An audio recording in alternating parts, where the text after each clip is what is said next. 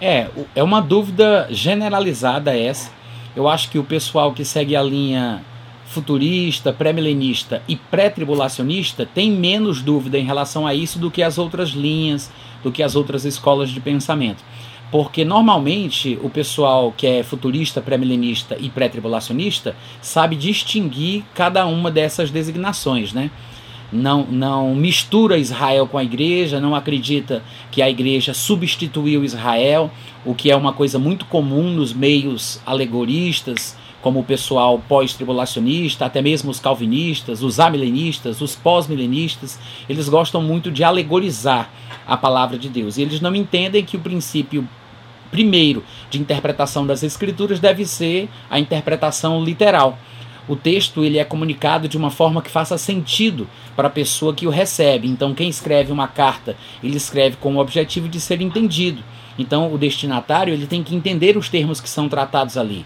Então, ele, ele fala de forma literal, mas até mesmo na linguagem literal existem recursos de oratória, que nós chamamos aqui em português de figuras de linguagem, né, que abrilhantam, que dão certo sabor, certo tom a determinadas colocações. Então as figuras de linguagem elas são diversas. Tem a sinédo, que tem a onomatopeia, tem a ironia e tem várias outras figuras de linguagem que inclusive aparecem também na comunicação escrita, não somente na comunicação oral, como também na comunicação escrita. Além disso, tem a questão dos símbolos, dos tipos, né, as representações realmente simbólicas. E tudo isso vai apontar para uma verdade literal e real. Então a gente tem que saber como lidar com cada uma dessas coisas. A Bíblia usa alegorias? Usa alegorias. Há passagens em que a alegoria é clara, existem passagens em que a alegoria não é clara. Se a alegoria não está claramente identificada, então é melhor partir do princípio que o texto é literal. Um exemplo, Lá em Marcos capítulo 11, a partir do versículo 13 por ali, a Bíblia diz que Jesus Cristo partiu de Betânia até Jerusalém, era uma caminhada de 2.775 metros, quase 3 quilômetros, e a Bíblia diz que Jesus teve fome. Vendo de longe uma figueira com folhas, foi ver se nela, porventura, acharia alguma coisa para comer. Aproximando-se, não vendo senão folhas, disse a figueira: Nunca jamais coma alguém fruto de ti. E os seus discípulos ouviram isso. No outro dia pela manhã, quando passavam pelo mesmo caminho, fazendo o mesmo trajeto, a Bíblia diz que os discípulos viram que a figueira estava seca desde a raiz. Então Pedro disse a Jesus: Mestre, veja como secou depressa a figueira. E então Jesus disse aos discípulos: vocês estão admirados pelo que aconteceu com a figueira? Em verdade vos digo: tenham fé em Deus, porque se alguém disser a este monte, ergue-te e lança-te no mar, não duvidar no seu coração, mas crê que se fará aquilo que diz, tudo o que lhe disser será feito. Aí ele diz, e também quando estiveres orando, e por aí vai. Ah, o que é interessante é que essa passagem, por exemplo, é uma passagem literal fala de um acontecimento real. Jesus estava com fome, ele estava fazendo uma viagem com os discípulos a pé. No meio do caminho, ele viu uma figueira com folhas, não dava para ver se tinha figo. Ele se aproximou, quando chegou perto, viu que só tinha folha, amaldiçoou a figueira. A figueira secou. No outro dia pela manhã, os discípulos admirados falaram do que tinha acontecido, e aí ele ensina que se alguém disser ao monte, ergue-te, lança-te no mar e não duvidar no coração, mas crer que se fará aquilo que diz, tudo que disser vai ser feito. Isso é uma passagem literal. Só que, o que é que as pessoas fazem? Eles tentam alegorizar o que é literal. Aí dizem, a figueira representa Israel. Israel não estava produzindo frutos para o reino de Deus. Jesus amaldiçoou Israel e deu a, a, responsabilidade da produção de frutos para outro povo. Aí começa a inventar coisas que na verdade o texto não diz.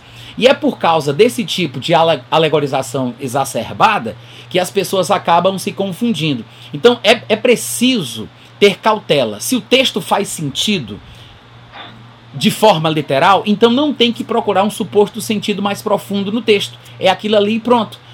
Quando o texto é complexo, é complicado, usa figuras, você vai perceber. Como, por exemplo, lá em Apocalipse, capítulo 12, a Bíblia diz que apareceu uma mulher vestida do sol, com estrelas como coroa sobre a cabeça e pisando sobre a lua. Isso é literal? Claro que não.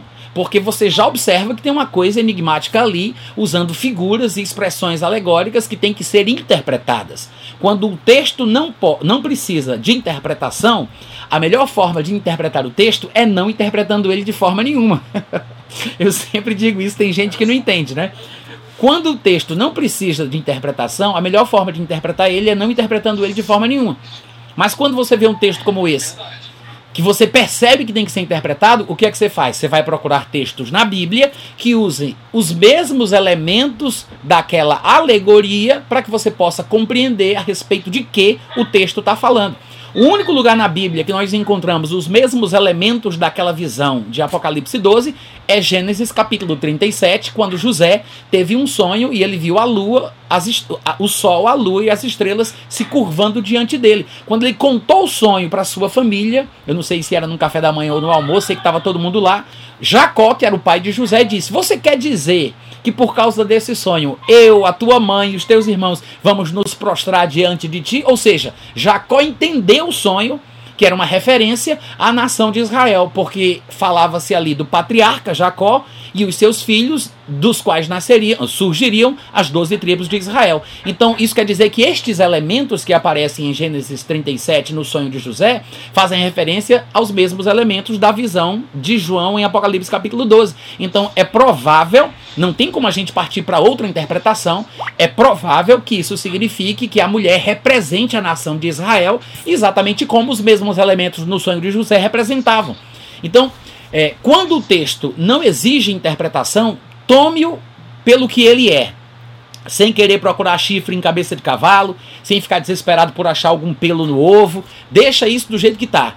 Entendeu? Fez sentido? Então pronto. É como a passagem de Apocalipse capítulo 20, quando fala por seis vezes, do versículo 2 até o versículo 7, sobre um período de mil anos. Essa expressão, mil anos, ela vai se repetir por seis vezes. Mil anos, mil anos, mil anos, mil anos, mil anos, mil anos. Seis vezes.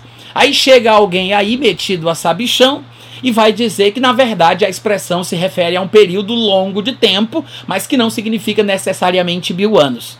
Ora, claro que é um período longo de tempo, porque mil anos é muito tempo.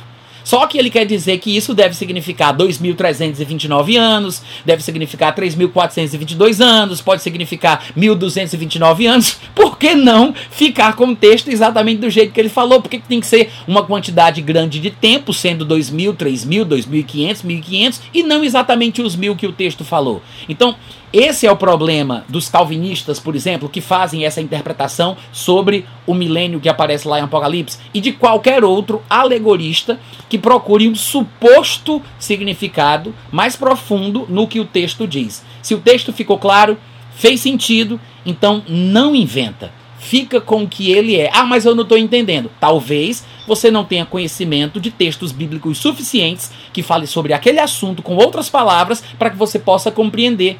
Porque a gente só entende certos textos da Bíblia quando a gente compreende outras passagens da Bíblia que falam do mesmo assunto. Porque você vai harmonizando as escrituras. Porque a Bíblia se interpreta a ela mesma. Então tem que ter paciência, né? É como a montagem de um quebra-cabeça de 500 peças. Se você algum dia se aventurar a tentar montar um, um quebra-cabeças de muitas peças, você vai ver que é um processo. Não é uma coisa que se faz é, da noite para o dia. Você vai ter que separar um ambiente da sua sala para você ficar fazendo aquilo por dias. Às vezes leva semanas. Você vai abrir aquele quebra-cabeça, abrir a caixa, você vai jogar as peças no chão ou em cima de uma mesa, você vai desvirar uma por uma. Depois que você desvirou, você vai procurar as peças por cores, porque o que é azul deve fazer parte do céu, o que é verde faz parte da grama, branco deve ser nas nuvens e assim por diante. Você vai associando as cores, depois que você coloca mais ou menos ali aqueles grupos de peças com cores parecidas, você vai procurar pela forma. Aí você vai encaixando pecinha por pecinha, aí você começa a montar ilhas. Você faz um agrupamento de 20 peças, um agrupamento de 15 peças, um agrupamento de 10 peças. São vários grupos de quantidades de peças que não se comunicam entre si. A gente sabe que tem um fim né, que tem um objetivo, porque ninguém vai vender um quebra-cabeça de 500, de mil ou de 2 mil peças que não tem um objetivo a ser cumprido. Ninguém vai fazer uma pegadinha como essa, porque ninguém está disposto a ser enganado dessa forma. Então, se eu comprei o quebra-cabeças, é porque eu espero chegar no seu objetivo. Então, porque tem uma mente pensante por trás daquele quadro geral, eu acredito que tem sentido, que tem lógica, por mais que eu não veja tudo montado ainda, eu não vou desistir, não vou jogar as 20 peças fora que eu já, que eu já consegui entender, que eu já consegui montar, não vou jogar fora as 15 peças que eu já encaixei. Me falta ligar essas 15 com aquelas 20, essas 20 com aquelas 30, mas um dia eu consigo.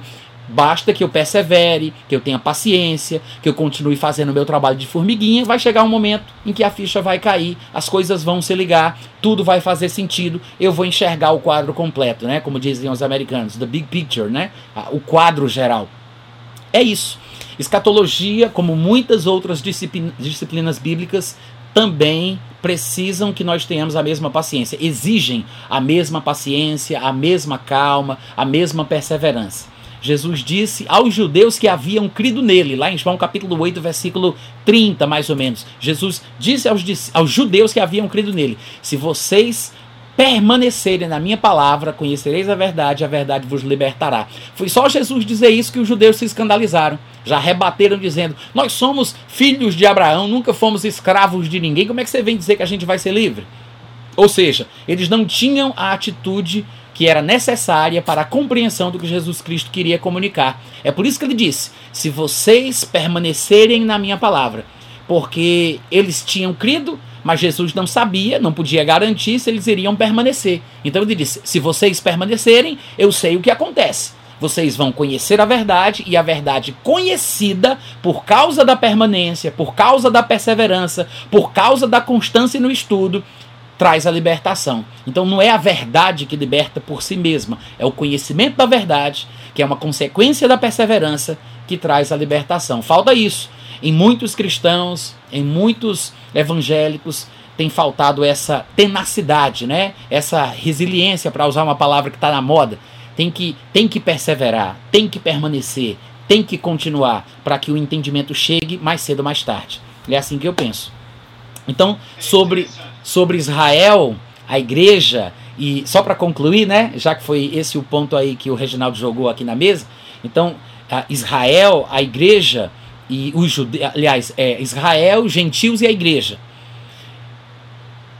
Não, eu, eu é, sim, é isso mesmo, é porque eu estou querendo me lembrar aqui da expressão que Paulo usa lá em 1 Coríntios 10, 32, e eu estou usando minha linguagem, mas eu vou ficar com a linguagem de Paulo. Ele diz: Não vos torneis causa de tropeço nem para judeus, nem para gentios, nem tampouco para a igreja de Deus. Os judeus são o povo de Israel, gentios são todos os povos que não fazem parte da linhagem de Abraão, Isaac e Jacó, e a igreja é o grupo de crentes de ambos povos, ou seja, a igreja é formada por judeus crentes e formada por gentios crentes.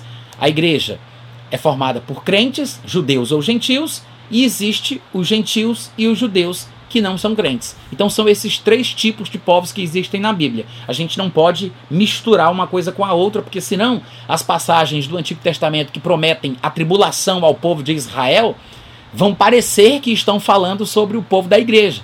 Porque quando Daniel, por exemplo, lá no livro dele, fala sobre a tribulação do povo judeu, ele se refere ao povo judeu como os santos, os escolhidos, né? E aí o pessoal pensa que isso é uma referência ao povo da igreja, porque no Novo Testamento as mesmas palavras são tomadas emprestadas da terminologia do Antigo Testamento e são aplicadas à igreja. Então a igreja é chamada na Nova Aliança também de santos, de escolhidos, de eleitos, mas isso não significa que a, a estas palavras se refiram unicamente ao povo que faz parte da igreja.